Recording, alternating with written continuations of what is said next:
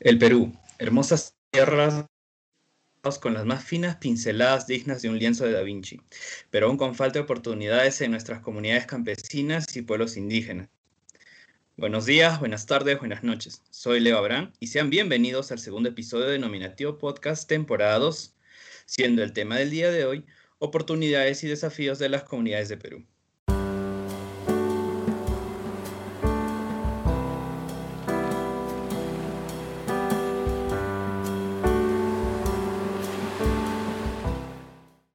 Para esta entrevista contamos con la presencia de la señorita Natalí Castro Santibáñez, licenciada en Administración Colegiada, egresada de la Maestría, Dirección y Consultoría Turística con especialización en Turismo Sostenible, acreditada en Metodología de Crecimiento con su negocio en PNUD, especializada en Gestión de Áreas Naturales Protegidas, Gestión de Proyectos Sociales, asesora empresarial, facilitadora de talleres con metodología ágiles, y conferencista, tanto a nivel presencial como virtual. Fundadora de Ideas para tu empresa, ha pedido Cultura Ecology y Pachos. Hola Natalie, bienvenida a Nominativo, ¿cómo estás? Hola Leonardo, gracias. Qué lindo estar compartiendo contigo un nominativo. Eh, buenos días, buenas tardes, buenas noches con la gente que nos va a escuchar en determinado momento. Así que vamos a darle eh, acerca del tema que nos convoca hoy. Así es. Y como primera pregunta, nos gustaría que nos compartas en qué consiste tu carrera y especialización. Claro que sí. Mira, eh, yo decidí estudiar administración de empresas porque me acuerdo que antes de estar en la universidad, pues me puse a trabajar porque no tenía en claro qué, qué carrera seguir. Y fue en un trabajo de una plastiquería que yo me comencé a ver como si yo fuera la dueña de esa plastiquería, ¿no? Esto, y veía, por ejemplo, que le faltaba ordenar sus documentos, que, le sería bueno un uniforme para que, digamos, se diferencien de las demás plastiquerías, eh, la forma, el trato de atención al cliente. Entonces, ahí es cuando yo me detengo y digo, creo que lo mío son los negocios, ¿no? Entonces, eh, luego llego a casa, me acuerdo que esa vez ya ni cobré el sueldo, que era 150 soles por un mes y me explotaban harto, me acuerdo. Y no, no, me, creo que trabajé 15 días aproximadamente o menos, no me acuerdo muy bien. Llegué a casa y le dije, eh, le dije a mis padres, eh, papá, mamá, quiero estudiar administración. Me bueno, entonces ya adelante, ¿no? Y comenzó la etapa de la academia, ¿no? Y la primera vez que postulé a la, a la Universidad Nacional del Centro del Perú, me quedé, era la línea y ahí abajo estaba mi nombre, ¿no? Entonces dije, uy, rayos, ya, la próxima la agarro. Y bueno, entonces mi mamá me dijo, pero mira, este, date un tiempo como que para que, para, o para ti, este, un tiempo de relax y luego vuelves a la academia y le vas con todo, ¿no? En este tiempo de relax nos visitó un, me visitó un primo político que en ese entonces trabajaba en la Universidad Continental. Y entonces le planteó a mi familia, le dijo, oye, ¿por qué Nati no estudia en la Universidad Continental? Que es una buena propuesta, que crear. Entonces, este, bueno, yo, yo le miraba así con la ceja levantada a la Continental porque mi sueño siempre era estudiar en una universidad pública, ¿no? O sea, no quería saber nada de universidades privadas. Y entonces mi primo me dijo, mira, este, inténtalo y si es que de pronto este, no te gusta, simplemente decides irte por la Universidad Nacional del Centro del Perú, ¿no? Pero bueno, entonces, y me dijo, aprovecha este tiempo de enero, febrero, hasta, hasta la quincena de marzo, si no me equivoco. Esa vez tenían un ciclo llamado cero. Entonces, este ciclo llamado cero era similar como si tuvieras clases universitarias, pero en realidad te enseñaban historia del Perú, te enseñaban geografía, matemáticas, o sea, como que preparándote para la vida universitaria, ¿no? Eh, o sea, tipo academia, más o menos. Y bueno, entonces esto me gustó, me gustó porque esto, o sea, la, parte que más me gustó, aparte de, de, todo el contenido académico, fue el hecho de que, bueno, yo vivo en San Jerónimo de Tunán, que está a una hora de Huancayo, ¿no? Entonces, este, por tema de ahorrar pasaje y, y, para ahorrar energía, porque es un cansancio ir y venir, pues, ¿no? Este de Huancayo, yo decidí quedarme hasta esperar a mis clases de la tarde, ¿no? Porque habían ciertos cursos, me acuerdo que se aperturaban en la tarde, y mientras yo me quedaba después del almuerzo, me metía a las conferencias gratuitas que hacía en ese entonces la universidad. Esto, y me encantó, o sea, porque aprendí de saneamiento, aprendía de arquitectura, aprendía de cine, aprendía de cultura, aprendía de arte, y a veces había certificados súper accesibles, entonces iba juntando mis certificados de acuerdo a lo que me interesaba, y me pareció interesante, pues no dije entonces, dije, oye, si me quedo acá, entonces voy a poder gozar, gozar de gratuitamente de cuanta conferencia quiera y, me conviene, ¿no? Y me quedé.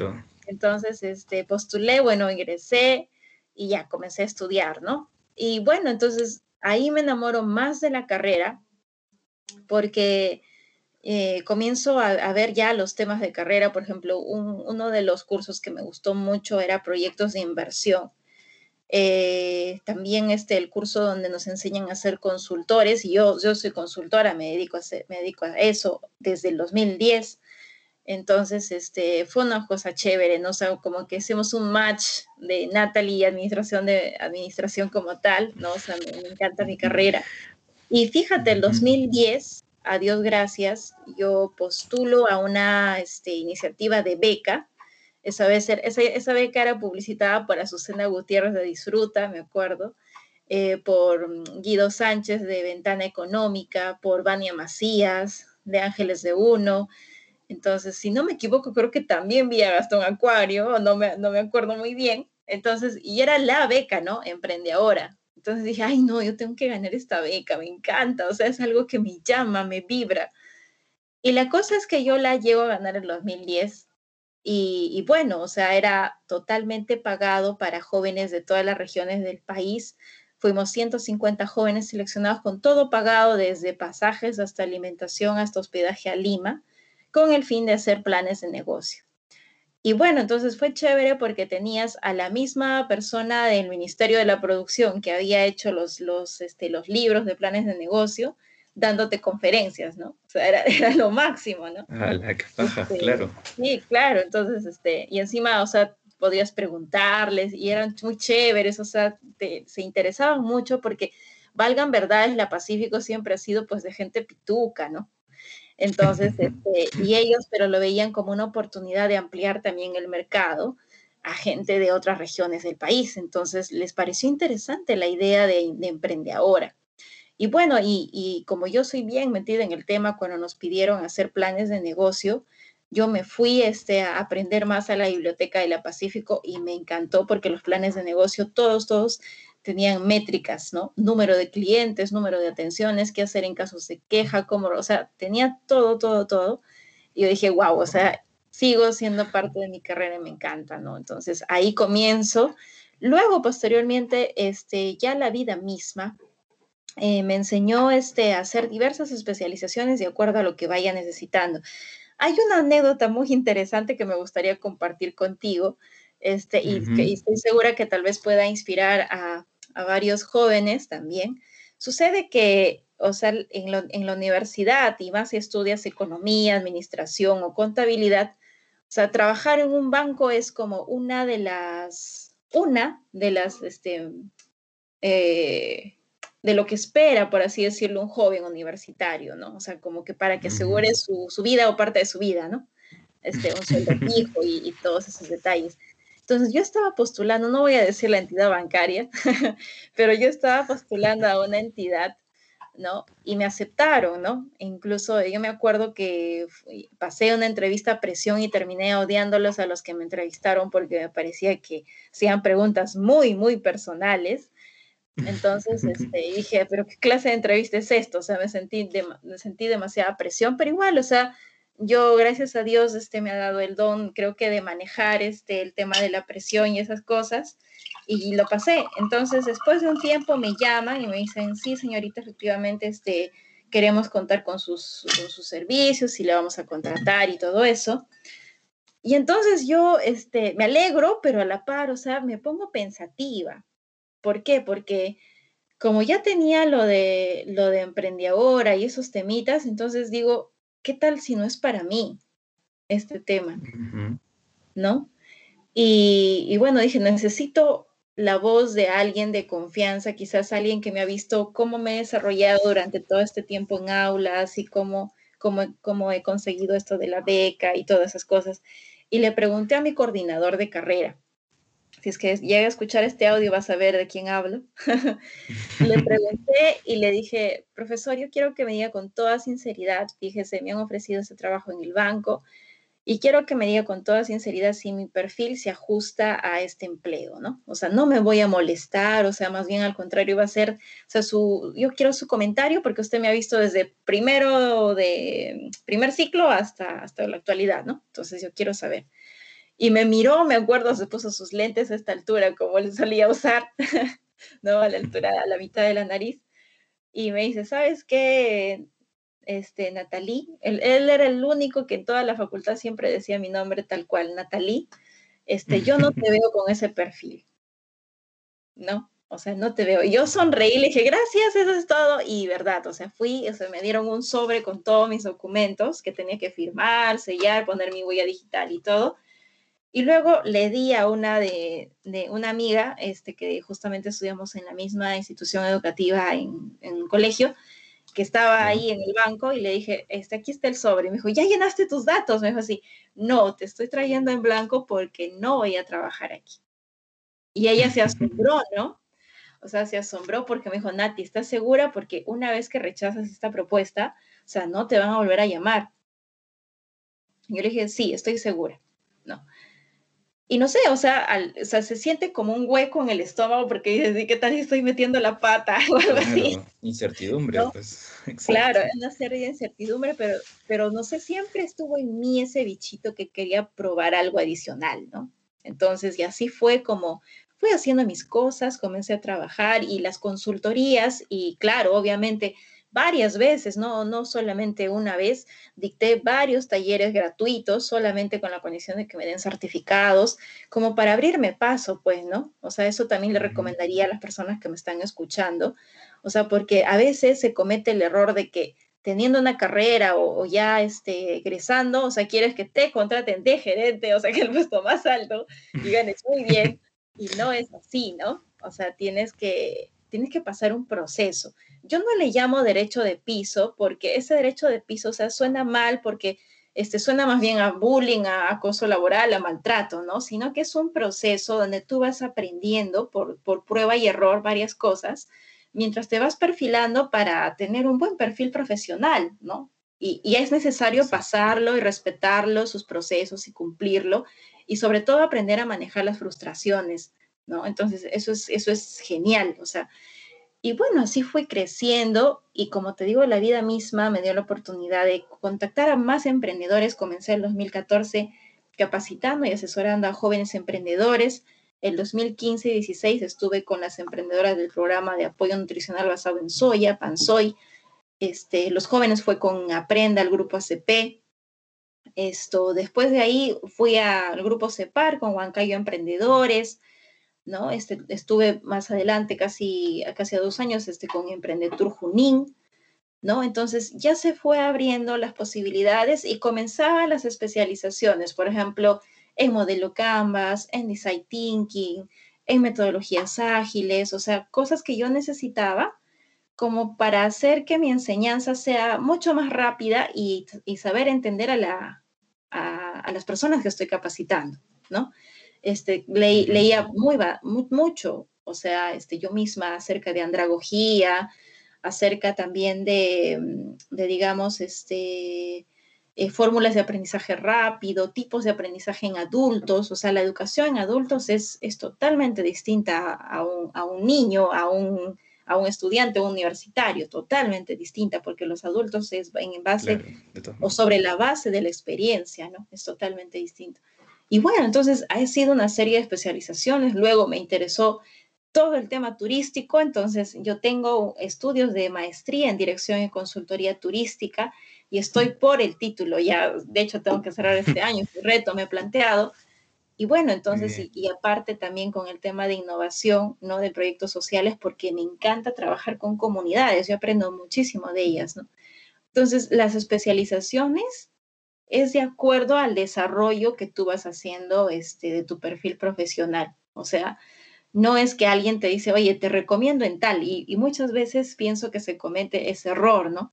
Que porque Pepito lo hizo, o sea, yo también tengo que hacerlo, y no es así. tenemos que abrirnos el paso dependiendo de nuestras capacidades y habilidades. Claro, es un buen consejo el que nos acabas de dar, porque muchas personas dependen de, de que si a alguien le ha funcionado, a mí también me va a funcionar, ¿no? O sea, creo que cada persona con todas las habilidades que tiene, el perfil que tiene, pues puede desenvolverse en un campo por sí solo, ¿no? Sí, sí, y complementando de pronto, Leonardo, un poco más, eh, si me permites, este, les recomendaría ahí leer el libro El Elemento, ¿no? Eh, ustedes saben que hay tierra, fuego, aire, ¿no? Esto, y agua, pero el elemento en sí, en el libro, trata de nuestras propias habilidades y conocimientos, que no es igual a ningún ser sobre la tierra. Y tú tienes que encontrar tu elemento donde te muevas súper bien para crecer en la vida, ¿no? Entonces, de eso se trata, o sea, este, de disfrutar la fruta, ¿no? O sea, de hacer que tu chamba, tu trabajo, o sea, no te cueste, no estés este, aburrido diciendo, pucha, otra vez tengo que ir a trabajar, otra vez es lunes, o sea, la vida es tan corta y, o sea, tienes que disfrutar, porque si no es ahora, o sea, yo creo en la reencarnación, o sea, debo decirlo, pero nadie me asegura de que me voy a reencarnar, ¿no? O sea, mejor aprovecho ahorita. Así es. Exacto. Y pues durante el, el, speech que nos acabas de dar, pues mencionabas las comunidades campesinas, ¿no? ¿Y cómo es que tú decides interactuar con estas comunidades para generar negocios, Natalie? Wow, es una, es una pregunta linda porque es a partir del, del 2013 que surge esto. Y te cuento porque también tienes anécdota. Casi todo conmigo tiene anécdota de mis aprendizajes. Eh, a mí me siempre, o sea, en 2012 yo gané una cámara este, digital semiprofesional a través de un sorteo. ¿Sí? O sea, y es mi compañera, me acompaña a todos lados. Entonces yo estaba ávida de aprender más de fotografía o de nutrirme este, a nivel visual, ¿no? Con otras propuestas. Pero justo en 2012 yo gané un, este, un concurso de guardaparque por un día, este, poniendo una frase al, concurso del, del, Servicio Nacional de Áreas Naturales Protegidas. Gano este concurso y logré viajar a Noriauyos Cochas, ¿no? que es la reserva que conjuga la reserva paisajística que conjuga el departamento de Junín y el departamento de Lima a través del río Cañete. Entonces, espectacular, pues, o sea, es un paisaje esplendoroso. Hice un montón de fotos y ahí justamente también tengo que darles otro consejo, porque yo al volver al Servicio Nacional de Áreas Naturales Protegidas, Ahí alguien, y seguro vas a ver quién es cuando escuche este audio, si es que lo escucha, ahí alguien me pide la memoria de mi cámara y me dice, oye Nati, ¿has hecho fotos por si acaso cuando has estado? Claro, le digo, sí, he hecho fotos. me dijo, a ver, dame tu memoria y se bajó absolutamente todas mis fotos, o sea, pequé de, pauta, ¿no?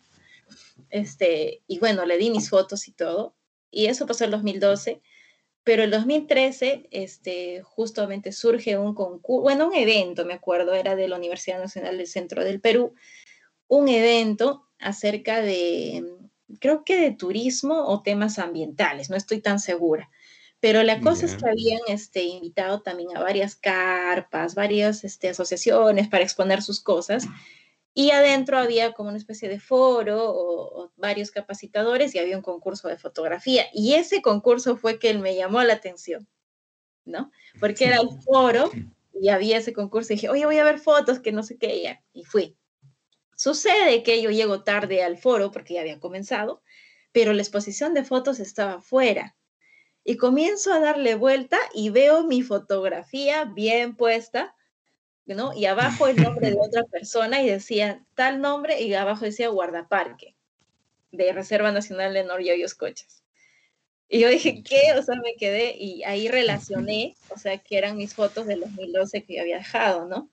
Y como conocí a esta persona que es responsable de, del lugar, le digo, oye, ¿qué pasó? Le digo así, ¿no? ¿Qué pasó? O sea, yo, yo te di en confianza la memoria y, y por qué colocas y le pones, este, así lo vamos a solucionar, o sea, este, sí, me está mal, que no sé qué se haya hecho así, que esto, que lo otro, que no sé qué, lo vamos a solucionar. Y el premio del segundo puesto, claro, sin referencia alguna ni nada, porque al final refirieron a, Pepito Gómez, ¿no? Que había ganado el, el, segundo puesto, pero en realidad era mi fotografía, ¿no?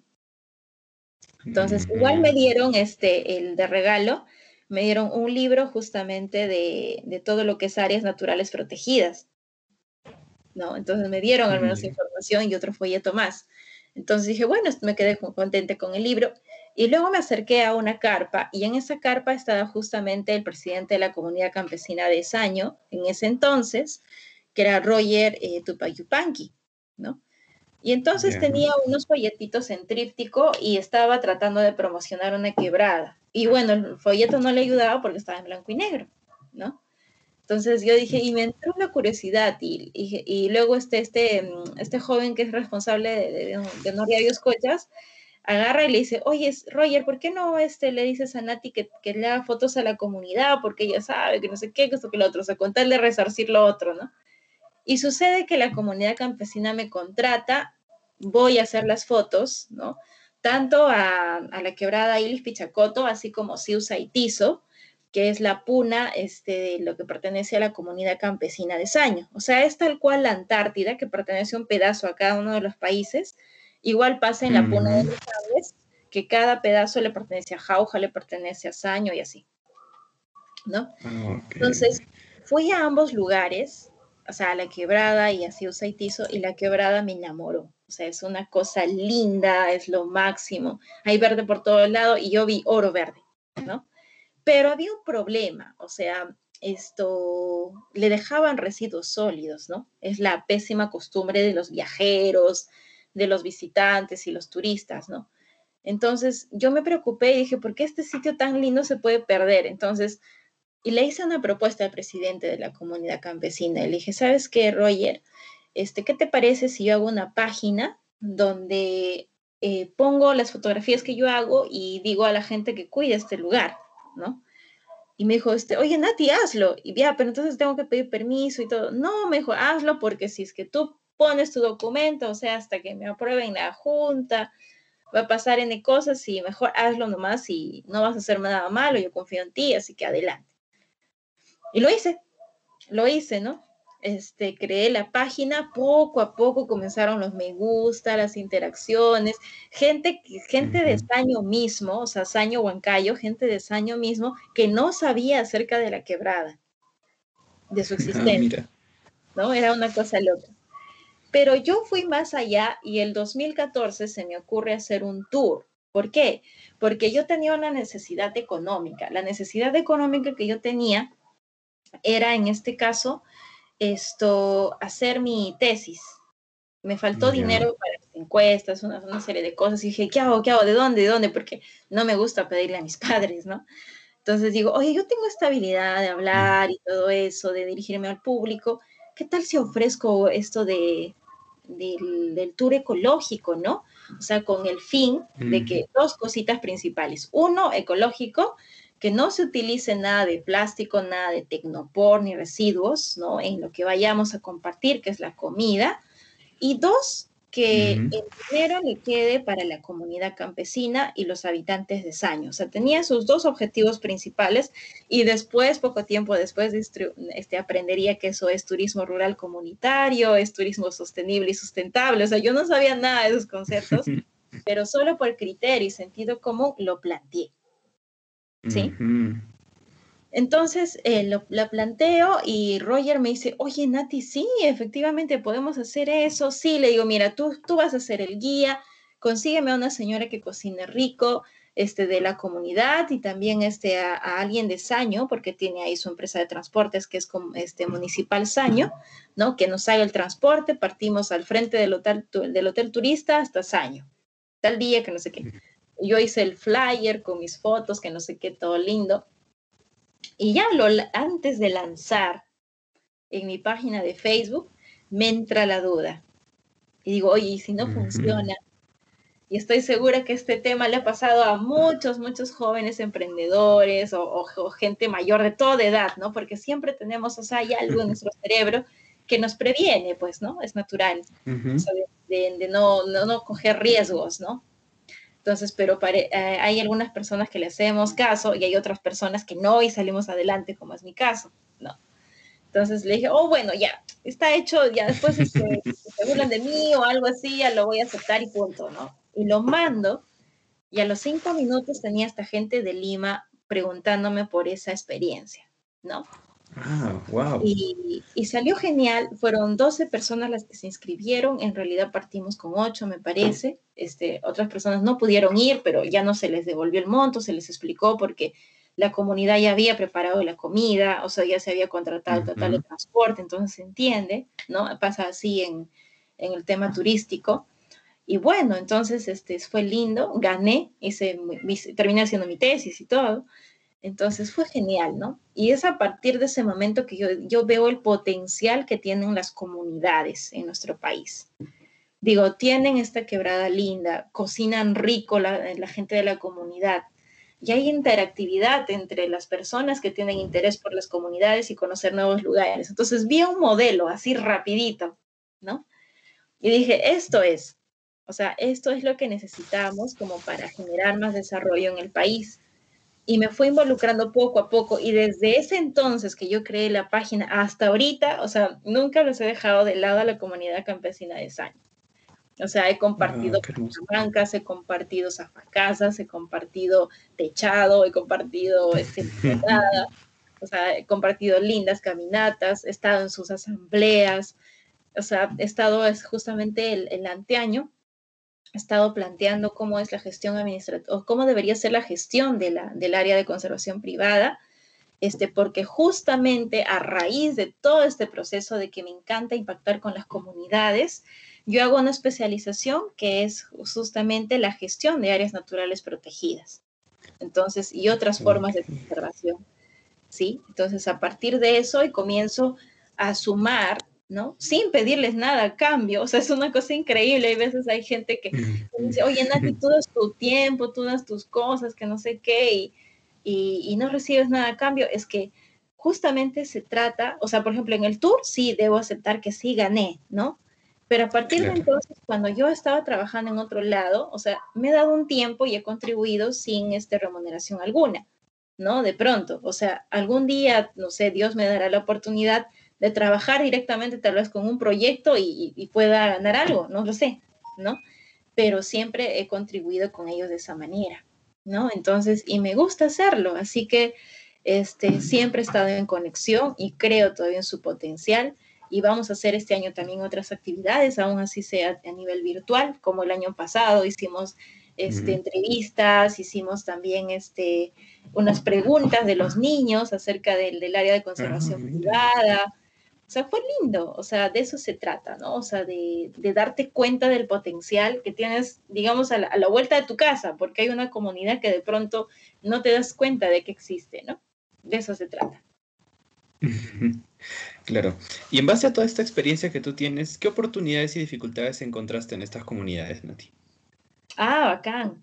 Eh, fíjate, las oportunidades en sí son los recursos, tanto a nivel ambiental y a nivel cultural. ¿No? O sea, son, este, son valiosos eh, y también son poco valorados por la siguiente generación, ¿no? Me explico. Por ejemplo, en Saño está este, el tejido de las, de las sillas, ¿no?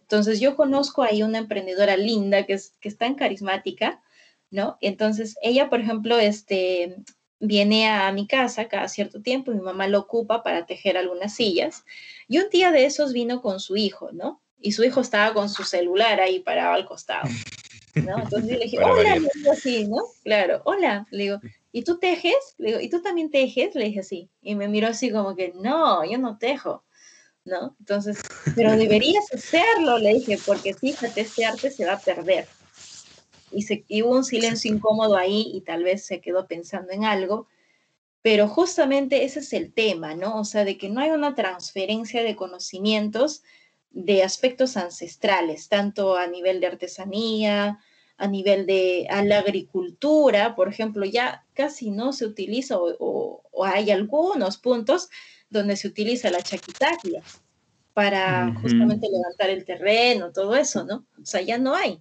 ¿no? Este, en la fajina creo que sí, en comas creo que sí, todavía sigue habiendo, pero acá en, en la zona centro, ¿no? De Huancayo, por ejemplo, ya no se utiliza, ¿no? Esto, y entonces es importante que eso se vuelva este, de alto valor ¿no? Para también las generaciones actuales, ¿no? Es importante que despierten, ¿no?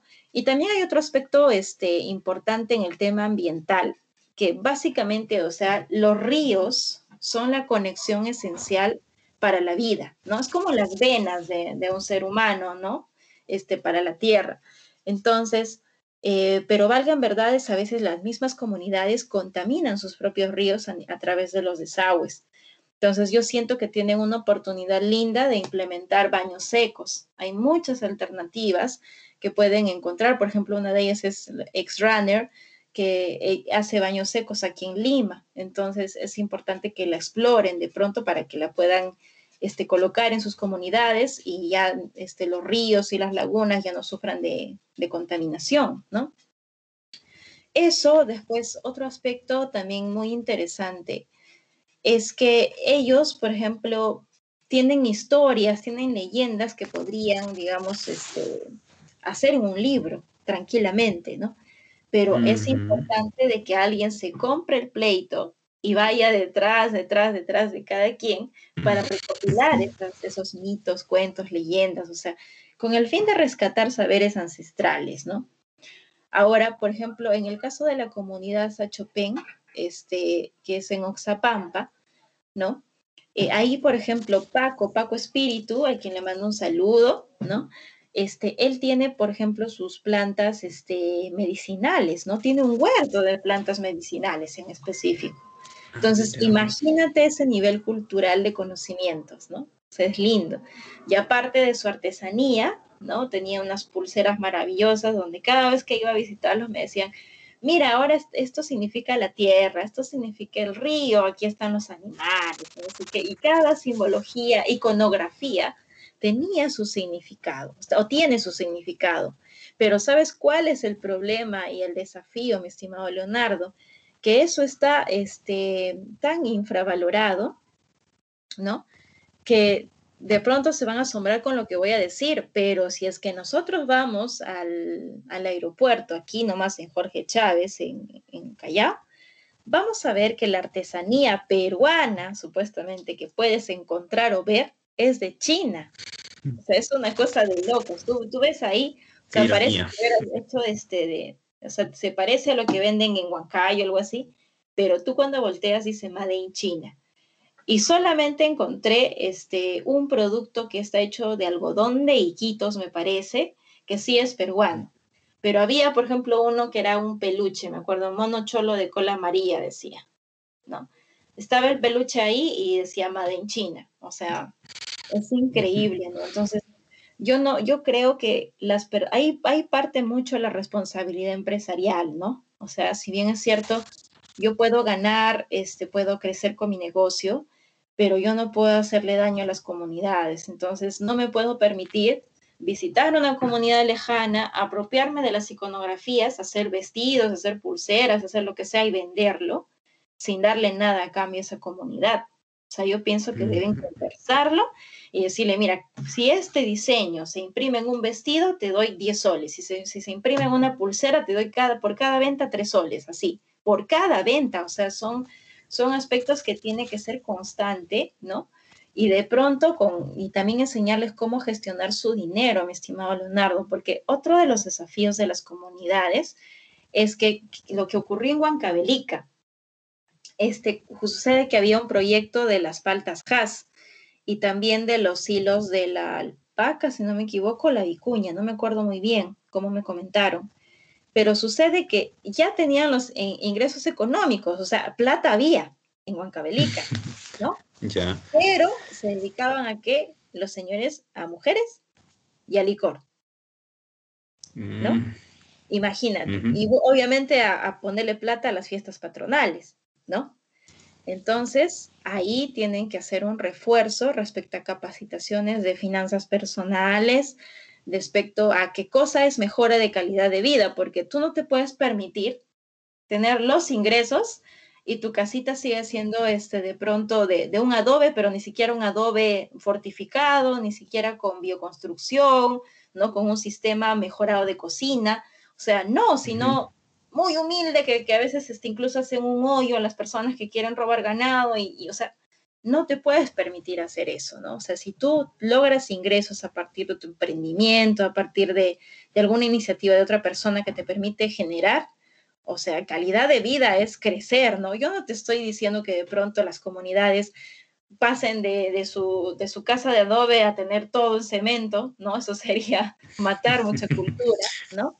Sino que sí pueden hacer, este, pueden fortalecer sus, casas a través de la bioconstrucción, que es tan linda, ¿no? Entonces, de eso se trata, o sea, de, de qué desafíos realmente tenemos para combatir la pobreza que tanto aqueja a las comunidades, ¿no? Y te digo otra cosa más, que también el otro desafío es que a veces las comunidades nativas no son escuchadas por el gobierno.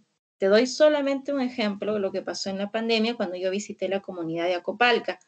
Ahí conversando con las señoras, me dijeron, ¿sabes qué, señorita? Lo que ha pasado este, en tiempos de pandemia, me dijo así, es que acá tenemos una posta médica, pero nadie atendía ahí.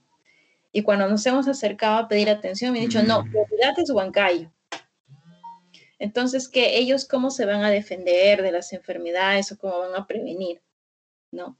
Entonces, hay mucha dejadez y ahora estamos con más escándalos todavía en este momento. Entonces, esto, y eso es porque realmente el desarrollo que siempre nos han vendido, o sea, nos decían, no, sí, que entre la, la inversión privada, nos decían, ¿no? Que entre la inversión privada porque es el desarrollo económico. O sea, ¿dónde está ese desarrollo económico que no ha permitido en cuestiones de pandemia el estudio de niños y niñas? O sea, hay niños y niñas que se han quedado sin estudiar todo el año porque no tienen internet, porque ni siquiera tienen, o sea, para empezar, antes del internet no tienen energía eléctrica. Exacto. O sea, ¿de qué desarrollo estamos hablando? O sea, cuidado con quién, a quién le van a dar su voto. Cuidado porque todos en campaña política hablan bien bonito. O sea, si tú te vas a quedar diciendo, oye, sí, mira, está hablando del desarrollo, o sea, esos son pajaritos en el aire. Que te hablen de propuestas, que te hablen del cómo lo van a hacer, porque es un trabajo de gota en la piedra, ¿no? No es un trabajo de la noche a la mañana. Por ejemplo, un candidato hace poco, Julio Guzmán, y lo digo así de frente, dijo, en un año voy a arreglar la economía del país. O sea, ¿cómo? es, imposible, o sea, no puedes hacer eso, ¿no? Entonces, hay, hay, este, hay aspectos que sinceramente no. Y también hay candidatos, por ejemplo, como el caso del señor Forsyth, ¿no? Que es para la foto. O sea, recién se está dando cuenta de la realidad nacional, ¿no? Yendo a visitar a las comunidades y recién descubre que en la selva central hay pobreza y hay desnutrición. O sea, recién descubre. Y él piensa que para que voten por él va a estar ordeñando vacas y se toma la foto. No podemos votar por gente así. O sea, en conclusión, tenemos que votar por alguien que dé la talla, que sea proporcional con, hacia nuestros recursos, hacia nuestra cultura, ¿no? Por ejemplo, Miguel Grau fue en su momento diputado, ¿no? Y cuando hubo la guerra del Pacífico, él pidió permiso, ¿no? Para justamente defender a su país y lamentablemente perdió la vida. Pero te imaginas, o sea, en cambio en el Congreso que piden licencia para qué? Para viajar, para disfrutar de la vida, o sea, o simplemente para estar a su casa y no trabajar. No asisten a, las, reuniones de las comisiones de educación, de aspectos de violencia contra la mujer, o sea, se dan el lujo de decir, ¿sabe qué? Hoy día amanecí de mal humor y no asisto. O sea, no, ya no podemos elegir ese tipo de personas, ¿no? O sea, ya basta, ¿no? O sea, no nos pueden ver la cara, o sea, tanto tiempo. O sea, hay gente que ha estado 10, 15 años como congresistas y ha sido tan indolente porque le ha dado la espalda a su pueblo, a su nación. Ahora, otro de los aspectos que también debería cambiar y lamentablemente por temas de constitución y todas esas, esas cosas no se puede, es que los votos también, por ejemplo, los votos y, los curules, por ejemplo, eh, Lima tiene más curules versus cada región. Por ejemplo, en Junín creo que son cinco o seis congresistas para Junín. En cambio, para Lima son 36, si no me equivoco, 33. Entonces, ¿notas la disparidad? Todas las regiones deberían ser igualitarias. por más chiquita que sea en intención de votos, ¿no? Entonces, hay cosas que, que sí son más de, de fondo que deberían mejorar, ¿no?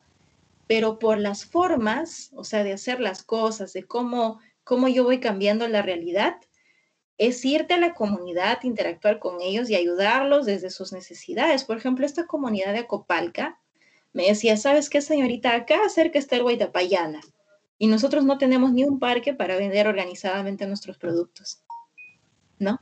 Tenemos una posta médica que no nos atiende, ¿no? Queremos capacitarnos, pero nadie viene a hacerlo, ¿no? Entonces, son necesidades que ellas tienen, ¿sí? Y quieren crecer, quieren salir de la pobreza, pero necesitan un apoyo real y tangible. O sea, ¿de qué sirve que digas, este, sí, vamos a hacer el desarrollo y el desarrollo siga siendo en Lima? o el desarrollo sea solamente cantidad de empresas eh, extractivas que contaminan la tierra, ¿no? Y nunca te dan desarrollo porque no hay internet, no hay electricidad, no hay, no hay saneamiento, no hay accesos para que los agricultores saquen sus productos, ¿no? Y a nivel de agricultura, por ejemplo, es todo un bagaje de cosas, ¿no?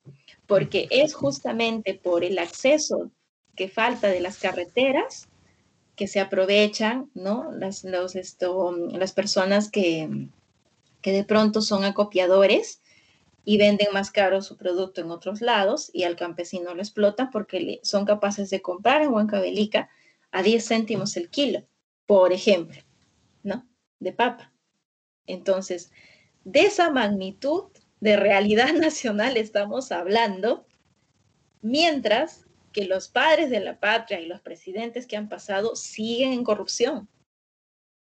O sea, si no elegimos bien ahorita, vamos a tener que soportar cinco años más de esperar el desarrollo ansiado, teniendo buenos recursos, teniendo cultura, teniendo conocimiento ancestral, teniendo superalimentos, teniendo todo eso, pero vamos a esperar cinco años más porque nos va a tocar soportar a otra vez entidades, perdón, a autoridades corruptas, tanto en el gobierno local, así como en el gobierno general. Entonces, mucho cuidado con eso. Claro, eh, como tú mencionas, pues vivimos en una, todavía en un, en un gobierno muy centralizado. Eh, no existe pues un desprendimiento de oportunidades para, para todos los departamentos, bueno, todas las regiones por igual, ¿no? Eh, esto tiene mucho que ver también pues con las, con las relaciones exteriores, ¿no? O sea, cómo es que un producto que es para turistas y que se vende en un aeropuerto normalmente pues está hecho en China, ¿no? Eso me llamó mucho la atención lo que mencionabas. Y eso también es culpa de la industrialización, porque eh, yo, yo, yo, tomo mucho esto de ejemplo, ¿no? Cuando a veces vas a, a una de estas tiendas y te venden a veces telas de mantas que eh, mujeres de, de, ciertas comunidades pues las hacen a mano, pues en, esta, en estos lugares te lo venden por metro, ¿no? Entonces hay una, hay una disparidad entre lo que es reconocimiento de nuestra cultura y poderle dar esa oportunidad a las personas que realmente lo necesitan. Ahora, eh, yo te, quiero preguntar sobre, sobre el turismo, netamente. ¿Es posible hacer turismo en estas comunidades, Natalie? ¿Y qué debería hacer el Estado para poder este, ayudar a estas comunidades a desarrollarse en, en, el turismo? Claro, muy interesante tu pregunta, porque, bueno, sí es posible hacer turismo en, esta, en las comunidades, ¿no? Pero yo pienso que primero se debe, pues, se debe pensar en fortalecer la oferta. ¿sí? Hay una, hay una cosa que se llama planta turística, de pronto para, para las personas que no están este, inmersas en este mundo del turismo. La planta turística no es otra cosa que los servicios básicos que todo turista necesita, tales como servicios higiénicos, un hospedaje, ¿no? Este, alimentos, ¿no? Y obviamente el guiado, también, y luego los accesos, ¿sí? Entonces, esto es lo básico que tiene que tener el turista como para vivir una experiencia grata en una comunidad. Pero no podemos hacer, digamos, este, una publicidad de una comunidad, de un lugar, si no se tienen estos, esta oferta asegurada. ¿Por qué? Porque terminamos haciendo que, que la experiencia no sea grata. ¿Sí? Entonces, por ejemplo, yo te cuento un caso que pasó en Saño, ¿no? El gobierno regional una vez hizo una actividad del Día de la Tierra, ¿no? Y bueno, fue todo un caos. ¿Por qué? Porque en principio utilizaron unos parlantes potentes, eh, fastidiando la armonía de las aves, porque las aves están en procesos de anidación, distintas especies. Entonces, en un área de conservación privada, que es este Ilis Pichacoto en Saño, tú no puedes poner parlantes de magnitud porque espantas el proceso de anidación de las aves. Entonces hay un riesgo de perder especies. Entonces, primer punto, mal, no o sea, lo hizo mal. Segundo punto, supuestamente iba a ser por el consumo para la o sea, del consumo de los productos de la comunidad. Pero ¿qué se hizo? Se hizo una pachamanca gratuita para todos, ni bien se llegó a la cima, ¿no? La gente bajó con su estómago lleno y ya no compraron a la comunidad. Mm. Segundo aspecto mal, ¿no? Tercer aspecto, se utilizó para compartir esta pachamancada tecnopor y plástico. Mm. O sea, imagínate ese impacto, ¿no? Que se está haciendo. ¿Y, ¿Y por qué es esto? Porque no se piensa en una oferta organizada, algo planificado sino simplemente uno de nuestros gobernantes o funcionarios puede despertar y decir, ya, voy a hacer el Día de la Tierra en tal lugar, y lo hace toda una semana al caballazo, al, al, este, a la mala, ¿no? O sea, sin intenciones de realmente contribuir, sino de figurar, o sea, para la foto, porque ahorita las autoridades, la mayoría están para la foto, o sea, hay que decirlo tal cual, ¿no? Entonces, lo hacen tan mal, ¿no? Y terminan perjudicando a la comunidad, las personas de la comunidad en esa experiencia, o sea, tuvieron una mala imagen del turismo, es decir, o sea, estaban aprendiendo acerca del turismo, es decir, esto es el turismo, mejor no quiero, o sea, vendo aparte mis productos, veo la manera, pero así no, y con justa razón, ¿no? Entonces fue todo un proceso para decirles que va a haber otros eventos donde sí tengan ingresos y lo hicimos, ¿no? O sea, lo hizo la comunidad se organizó, ¿no? Yo, yo les di algunas ideas y ellas implementaron procesos donde la comunidad, o sea, la gente de la comunidad y la población de Saño obtuvo ingresos, pero muy organizadamente. Y ojo, también el precio de los productos este, totalmente accesibles también para los turistas, ¿sí? Entonces, se puede. Entonces, parte mucho de la planificación, o sea, para, para hacer algo bueno realmente a nivel de turismo porque a nivel ambiental y el bagaje cultural que tienen, sí, pero sí hay que planificar la planta turística. Ok, eh, bueno, Natalie, creo que has sido muy concisa con lo que has mencionado. Hace falta mucho apoyo con respecto al Estado para con su para con todo tipo de población, ¿no? No solo comunidades campesinas, sino pueblos indígenas. Eh, ha sido una entrevista bastante eh, enriquecedora. Me ha, encantado entrevistarte el día de hoy. Eh, esperemos pronto tenerte, tenerte aquí y, que nos seas contando, nos seas compartiendo mucha información que es valiosa y que nos hace tal vez a muchas personas abrir los ojos y a valorar más su país, su cultura, ¿no? sentirse orgulloso de ser peruano. palabras finales, Natalie. Claro que sí. Sí, Leonardo, primero agradecerte por el espacio, ¿no? Muchas felicidades este, por nominativo. Espero que tengan muchos éxitos y todas las personalidades que pasen por aquí, pues, esto, siéntanse orgullosos de contribuir con Leonardo, ¿no? Y hacer grande nominativo. Y decirle este, a las personas que no se olviden de pronto de la frase de Antonio Raimondi, ¿no? El Perú es un mendigo sentado en un banco de oro, entonces hay que recordarlo y hay que asimilarlo y hay que cambiar esta realidad. O sea, no nos podemos quedar ahí, ¿no? Y depende que este 11 de abril votemos a conciencia, ¿no? Eh, por una persona que sí sea este, capaz de cambiar la realidad. Al menos yo ya decidí mi voto, entonces de pronto ya yo no voy a seguir la, la regla de, de pronto porque ya los, los varones nos han decepcionado mucho, ¿no? Y bueno, este, a Fujimorismo no, no, lo cuento, o sea, porque no debieron ni, estar de candidatos, ¿no? Entonces, esto, y bueno, o sea, hay que, hay que ser muy responsables al momento de elegir.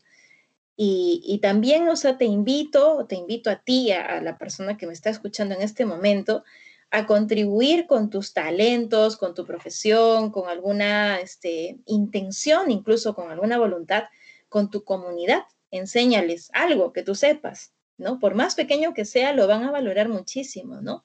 O sea, atrévete a contribuir con ellos, con tu comunidad, con tu barrio, ¿no? Haz iniciativas, ¿no? Esto, es, esto permite generar desarrollo, ¿sí? Esto permite este, alejarte de, la violencia, mantenerte ocupado, porque hay muchas personas que, que ponen a veces en redes, hoy estoy aburrido, y ponte a hacer algo por tu comunidad, por tu barrio, ¿no?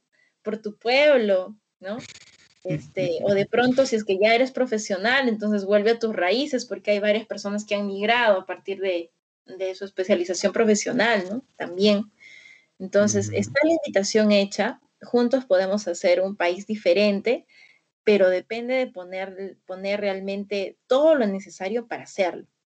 O sea, sin excusas, o sea, no digas, ay, es que no tengo recursos, ay, es que esto, o sea, creo que la voluntad lo puede todo, sinceramente, y la vida me ha enseñado porque si es que tú pones una iniciativa linda, o sea, te van a seguir la gente, es algo natural, o sea, te van a decir, oye, yo, yo también me sumo, yo también te ayudo, yo, yo colaboro con esto, o sea, está ahí y aprovechate ahora de las redes sociales que puedes convocar gente para hacer cosas muy grandes e interesantes, de un, buen impacto positivo, ¿no? Entonces, eso sería mi mensaje, estimado Leonardo. Yo te agradezco la invitación y, buenas noches con todos y todas, buenos días, buenas tardes, como, como se encuentren cómodos y cómodas. Y no se olviden de cuidarse, mantenerse saludable físicamente y también de manera mental. Gracias, Natalie. Bueno, igual a nuestros oyentes, agradecidos de que nos hayan escuchado. En realidad tenemos un país muy hermoso que podemos explotar de mil y un formas. Nosotros tenemos ese poder. Somos los únicos que tenemos ese poder. Ya saben dónde encontrarnos. En nuestro Facebook ya nos tienen como nominativo.podcast. En Instagram nos tienen como NOM-podcast. Y en Twitter nos tienen como nominativo-pd. Conmigo será hasta una próxima ocasión. Yo soy Leonardo y pues hasta la próxima. Cuídense.